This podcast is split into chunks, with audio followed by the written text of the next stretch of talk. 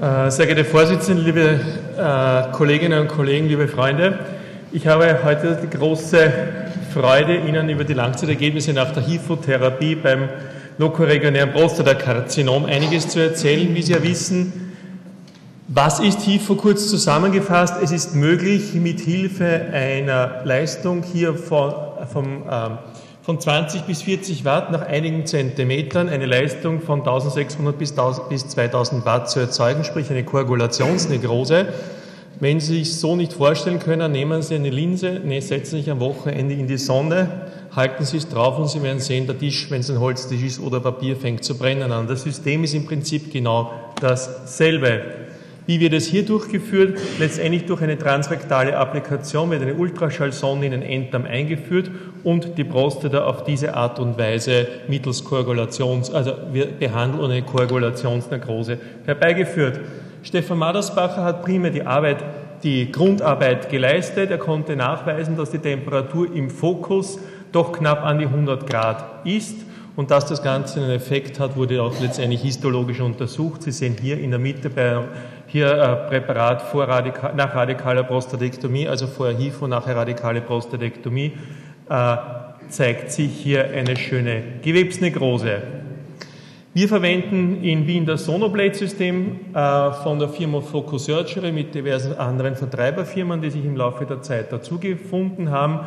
Wir haben im Prinzip eine Sonde mit zwei Transducer mit einem 3 und 4 cm Schallkopf. Wir haben eine duale Funktion, also wir können zugleich Bild und Behandlung wir haben das Bild und können zugleich behandeln. Wir haben eine Split-Beam-Technik, was dazu führt, dass die Läsion größer wird. Eine Pulsfrequenz von drei Sekunden mit einer, mit der neuen Software drei oder sechs Sekunden variablen Pause. Wir haben eine rektale Kühlung, das zeige ich Ihnen dann noch. Und wir haben noch ein Sicherheitssystem dazu geschalten, um die Rektumschleimhaut zu überwachen. Prinzipiell gibt es am Markt zwei Systeme. Es gibt das Sonoblade-System und das Abladerm-System. Unterschied letztendlich, die Applikation ist dieselbe. Der Unterschied letztendlich, dass der Imaging Mode letztendlich hier herunten beim Sonoblade-System ist und der Imaging Transducer hier letztendlich an der Rektumwand anliegt. Mehr möchte ich über dieses Thema jetzt gar nicht sagen. Sie können, ohne die Sonne zu wechseln, letztendlich hier äh, die hier letztendlich das Ganze um 180 Grad rotieren lassen und Sie haben sowohl den einen als auch den anderen Applikator. Es sind viele Bilder, ich weiß. Hier kurz, die, wie ist die Anordnung? Hier ist der Bildschirm mit dem Monitor. Hier, Sie haben hier den, die Kühlung, Sie haben hier die Sonde. Wir haben hier noch als als Führungsschiene den Dauerkatheter liegen. Der Patient bekommt aber eine suprapubische Zystostomie, weil wir verwenden beim Sonoblät-System keinen Dauerkatheter, nur zur Einstellung. Was ist Splitbeam-Technologie? Splitbeam-Technologie bedeutet, dass das Ganze in Schlieren ähm, abgegeben wird und dann, wenn Sie hier links oben schauen, so würde es ausschauen, wenn Sie keine Schlieren hätten und hier würde das hier durch diese Splitbeam-Technologie kommt es zu einer Konfluierung der einzelnen Punkte. Das heißt, Sie haben hier keine, äh, keine Löcher dazwischen, sondern Sie haben jetzt eine konfluierende Nekrose. Was ist der ideale HIFO-Kandidat? Und dann zeige ich Ihnen die Ergebnisse. Der ideale HIFO-Kandidat ist der Patient, den sich ein jeder wünscht von uns, ein klinisches T1 bis T2, Gleason-Score kleiner gleich 6, PSA 10 und kleiner 3 Biopsien positiv. Das ist der Patient, mit dem Sie eigentlich alles machen können, sowohl Brachytherapie, radikale Prostatektomie und, und, und, und. Prostatavolumen kleiner 40 Milliliter, bei uns, anderen Systemen ist es anders. Keine, keine rektalen Vorerkrankungen und keine große Kalzifikationen in der Prostata. Ganz, ganz wichtig, was auch immer durch die Gegend geistert in Wien, dass, dass wir das als Alternative zur radikalen Prostatektomie sind. Nein, natürlich nicht. Das ist auch nicht der Ersatz dafür. Es ist der Ersatz für einen Patienten, der A, eine radikale Prostatektomie nicht haben will. Punkt A. Punkt B, der, der, ein Patient, der für eine radikale Prostatektomie aufgrund seines ASA-Scores nicht geeignet ist. Das möchte ich mal ganz klar deponieren. Und, äh, das, was man braucht, letztendlich einen motivierten Patienten, der dafür geeignet ist oder sich auch letztendlich eine neue Technologie sich unterziehen lassen möchte. Ausschlusskriterien, Prostatavolumen über 40 Milliliter, Abstand Rektumwand Pol 4 cm, mit der neuen Technologie sind wir bei 4,5 cm, Pathologien der Rektumwand, ganz wichtig, Und das, man sollte es nicht glauben, Latexallergie, weil es gibt letztendlich keine Kondome ohne Latex. Wie ist die Anordnung? Das ist das alte System. Wir haben jetzt eine neue Software. Sie sehen ein Bild aus 2004. Sie haben hier oben zwei Bilder. Sie haben hier oben kurz die, ähm, die Realtime-Bilder. Hier haben hier unten Referenzbilder. Sie haben hier auf der Seite die Zeit. Die hat sich auch schon verbessert. Ja, wir haben da unten die Probentemperatur, die regelmäßig gemessen wird, diesen Reflectivity Index. Das ist ein Konstrukt aus diversen Funktionen die uns anzeigt, ob es da jetzt Probleme im Bereich der Rektumwand gibt. Da unten Startpause, das ist eh ganz klar. Und hier äh, können Sie mit der Leistung variieren. Zwischen 41 einstellen tut Sie automatisch mit 37 Watt und Sie kommen dann runter bis 1 bis 2 Watt, was aber letztendlich gar nichts bringt. Hier ist die neue Technologie. Das ist ein vorresizierter Patient, aber nicht vorher vorresiziert vor der TOR, sondern schon in der Anamnese her. Der Unterschied ist hier, dass wir hier einen anderen Sektor haben. Wir haben hier einen 90-Grad-Sektor, das heißt, wir ersparen uns das Umstellen letztendlich. Sie sehen hier auf der linken Seite, auf diesem äh, Querschnitt wäre auf dieser Seite hier die Blase und hier wäre der Apex. Hier herunten ist die Rektum Band, hier unten ist das Gel und letztendlich hier haben wir diesen äh, Reflectivity Index und hier die Möglichkeit, dass das Ganze, wenn das, wenn das Ganze hier in die Behandlungszone hier in die Nähe kommt, schaltet das System automatisch ab. Äh, hier absichtlich eine Behandlung im Bereich der 3,0 MHz Zone. Hier sehen Sie die Rektumann. Letztendlich, wir haben eine Leistung von 10 Watt und Sie sehen hier, hier ist nicht viel Unterschied und wir können hier eigentlich sehr schön die äh, Prostata behandeln.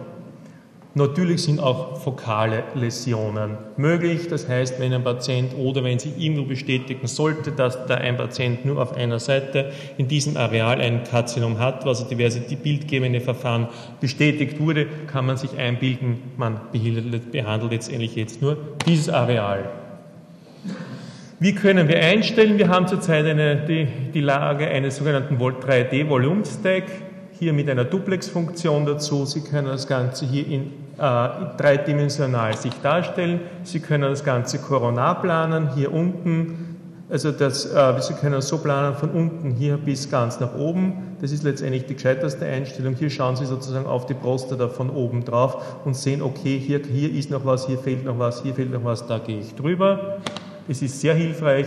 Das Ganze dann können Sie dann schwenken, gehen in die lineare Planung, können das Ganze dann hier äh, ebenfalls bis zur Kapsel einstellen und dann in der Sektorenplanung dasselbe noch einmal. Das heißt letztendlich, Sie können auf diese Art und Weise die gesamte Prostata, sobald sie im transrektalen Ultraschall die Grenzen verifizierbar sind, darstellen.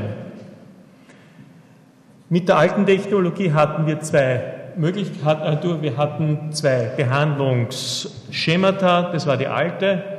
Letztendlich haben wir den Veromontan durch ein flexibles Zystoskop abgedeckt, um die Inkontinenzgefahr äh, zu äh, minimieren. Sie sehen hier einen Baseline PSA kleiner 20, damals waren es insgesamt 36 Patienten. Ergebnisse sind zwar da, aber wenn Sie sich hier den Nadia anschauen, sind wir bei 18 Wochen sind wir da eigentlich, ist das Ganze eigentlich überhaupt nicht berauschend. Wenn Sie sich einen BS-Arbeit den Cut-Off aber von kleiner 10 anschauen, schaut die Geschichte schon anders aus. Heißt, ähnlich der BS-Arbeit geht hinunter. Aber wenn Sie sich vorher erinnern, es bleibt ja letztendlich hinterm Veromontanum bis zum Apex noch was über. Neue Technologie, verbesserte Technologie, verbesserte Bildgebung. Wir haben beschlossen, wir gehen letztendlich bis ganz knapp an den Apex, den sehen Sie sehr schön durch die neue Technologie. Wir behandeln letztendlich das Ganze in drei Ebenen. Hier herum mit der 4.0-Behandlungszone und letztendlich hier herunten. Wir haben hier herum eine Leistung von ca. bis zu 37 Watt und hier von 8 Watt. Wenn Sie sich erinnern, median zuerst PSA kleiner 10 und wenn Sie sich das jetzt anschauen mit der neuen Methode, schaut die Geschichte schon komplett anders aus. Letztendlich, wir haben hier herunten einen signifikanten erniedrigten PSA-Wert und das Ganze setzt sich fort. Wie ist die Morbidität? Wie durch die beiden Technologien an der Anästhesie, an der Behandlungsdauer ist nicht der große dramatische Durchbruch. Die Zystostomie-Behandlungsdauer ist letztendlich knapp an die sieben Tage. Von den Komplikationen her resiziert haben wir einen sowohl in der einen als auch in der anderen Gruppe. Transiente Inkontinenz ist auch in der Literatur beschrieben, haben wir in Mod 1 einen, in Mod 2 haben wir aber, das war nur kurzfristig, wir haben einen Patienten im Zweiermod mit einer rekturetralen Fistel. Trotz Mod und so weiter, Überwachungsmodus, haben wir einen Patienten. Und das war ein Patient, der ist A, ein Gefäßkrüppel, B, hat einen orthopifemoralen Bypass bekommen, der hat, im Zuge dessen haben sie den Mesenteriker inferior ruiniert, sprich unterbunden, was wir aber auch erst nachher draufgekommen sind. Und dem habe ich letztendlich durch die Hypotherapie die gesamten kollateralen Bereiche rektale Suppe und so weiter sicher dezimiert und, ab, und abgetötet. Da brauchen wir gar nicht reden drüber. Ja, also letztendlich, wenn man die Komplikationsraten sich anschaut, zwei, wir haben hier 6% in der beim alten Mod, Nona, wir behandeln jetzt auch aggressiver, haben wir eine Behandlungskomplikationsrate von 10%. Wenn man sich den Follow-up anschaut, wir haben ja 38, also knapp 40 Monate, hier haben wir knapp 20 Monate, wir haben eine Wiederbehandlungsrate im zweiten Mod von ungefähr 5%. Der PSA-Nadirung, das ist letztendlich ein prognostischer Faktor, wie auch aus, einer, aus Lens publiziert wird, haben wir hier von 95%. Äh, Failure Rate haben wir hier bei 5%, das sind Patienten, die ein Patient wurde einer radikalen Prostatektomie unterzogen, wobei sich dann herausgestellt hat, dass dieser Patient kein Gleason 6, sondern ein Gleason 8 hat. Ähm, drei Patienten bekommen einen Androgen-Deprivation. So, kurz noch zusammengefasst, biochemischer Progress. Der ideale HIFO-Kandidat PSA 0 bis 10 hat eine 60 Monate von 94 Prozent und je höher der PSA-Wert ist, haben wir hier äh, 35 Prozent. Uchida gibt mit demselben System eine Wiederbehandlungsrate von ca. 12 Prozent an. Andere Systeme geben eine Wiederbehandlungsrate von 38 Prozent an.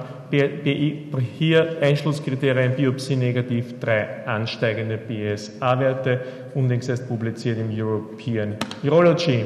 Was bedeutet aber der Unterschied zwischen erster und zweiter HIF? Und dann bin ich bald fertig. Der Unterschied bedeutet, dass Sie das ist eine Arbeit vom Plan, eine sehr gute Arbeit. Sie haben eine viel höhere Morbidität. Ja? Sie schauen, Sie brauchen sich hier zum Beispiel nur die Inkontinenzrate anschauen. Nach erster HIFO 4,1 Prozent, nach der zweiten HIFO 12 Prozent und das ist viel. Impotenz 39 Prozent, 55 Prozent. Ja, kurz noch drei Bilder hinsichtlich eines Patienten, der eine der keine radikale Prostatektomie hatte und den haben wir damals im Rahmen einer Unterstudie, gibt es das transrektale MRT mit Spektroskopie, wo letztendlich beschrieben wurde, dass nur hier ein Tumor ist. Es war eine von zwölf Stanzen positiv, 30 Prozent, Gleason Score 3 plus 3, PSA 5,1 wäre genauso für Watchful Waiting gegangen. Sechs Monate nach Therapie hier im transrektalen MRT eine Nekrose, das hat sich hier äh, bestätigt, er ist sexuell aktiv. Das Ganze, er ist älter geworden, 40 Monate nach fokaler Hypotherapie hat sich hier jetzt eine neue Läsion gezeigt, die auch hier durch das transrektale MRT bestätigt ist. Besten Dank.